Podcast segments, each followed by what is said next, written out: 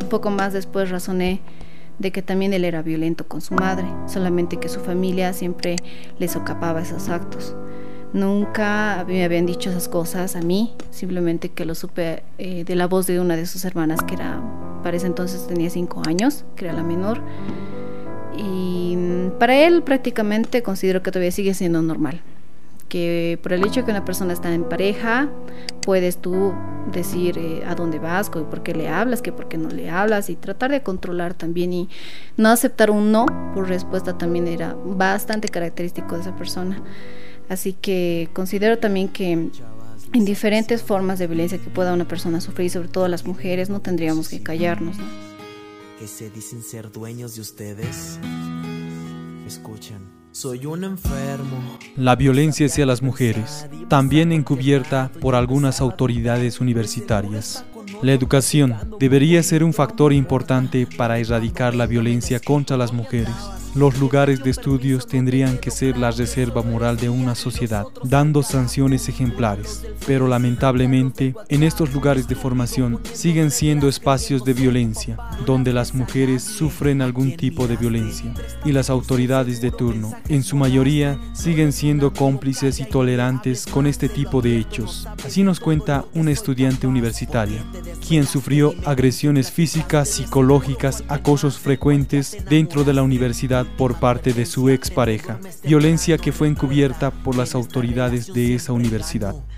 Y yo dije, ¿qué más puedo hacer? Porque incluso si hasta en, en los predios universitarios me molestaba. Había momentos en los que yo salía de receso a comprarme algo y me encontraba en el pasillo. Y ya medio que ya no podía ni qué hacer, a pesar de que había cámaras, a pesar de que había seguridad. No pasaba. O sea, no sé, tenía miedo de que iba a pasar algo. Entonces yo dije, no, mm, algo tengo que hacer y me dijeron, ¿por qué no vas y haces una denuncia al director de carrera y le explicas tu caso? Y mira que yo le expliqué. Y si hubiera sido por mí, hubiera hecho lo que era el proceso universitario, y con papeles y todo. Pero resulta que, claro, como una persona no está en tus zapatos, nunca te va a entender. Entonces, eh, resulta que para cuando hablaron con la otra contraparte que vendría a ser ese chico, empezó a llorar de cómo vieron, supongo, sus lágrimas y le dijo que no iba a pasar más, de que no había sido las cosas como yo contaba, de que tampoco hizo tantas cosas y que prácticamente está así por la situación de, salud que se encontraba su mamá para ese entonces. Yo también dije, bueno, lo dejaremos acá. Tenía todavía el documento de lo del abogado y demás que me había asesorado, entonces tampoco ellos quisieron. ¿no? Sé la verdad si es que creyeron más en, la, en él o simplemente, no sé, hasta ahorita no me podría responder, pero tampoco lo han querido concretar ellos en papeles. Los celos injustificados, las prohibiciones a las actividades que solía realizar, el maltrato que paulatinamente iba en aumento, son algunos rasgos violentos que empezó a denotar nuestra entrevistada de su expareja.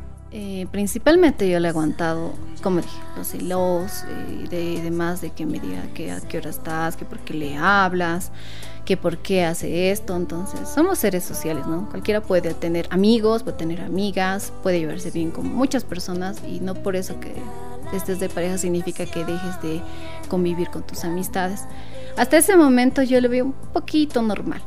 Y donde ya me cansé y dije, no, esto ya se va a salir de control porque me empujó prácticamente de las gradas, ¿no? Si no me caí, rodé cuesta abajo es porque también yo creo que me di cuenta y pude reaccionar rápido. Entonces me empezó a correlar en contra de la pared y yo dije, oh, algo va a pasar, porque anteriormente yo le había hecho eso.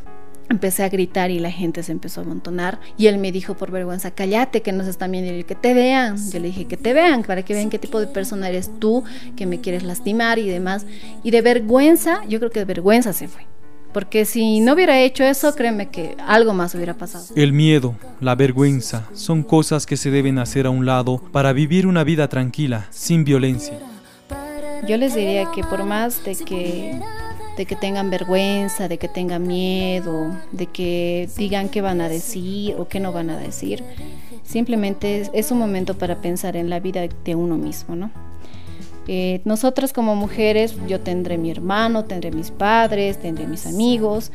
Entonces hay que también saber respetar esas cosas, ¿no?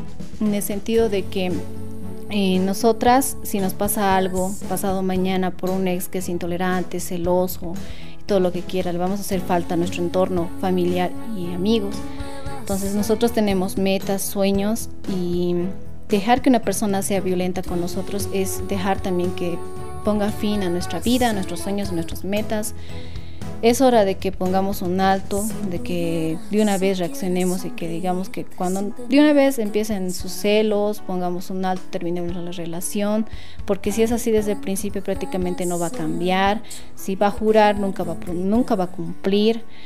Entonces es momento de reaccionar para que cuando tengan por lo menos esos indicios lo cortan de raíz. Así como ella, muchas mujeres son acosadas por sus parejas o exparejas. Unas deciden callar y otras no.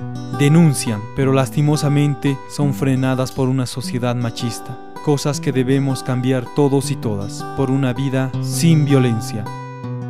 Para la Fuente Ciudadana, Omar Escobar Mamani.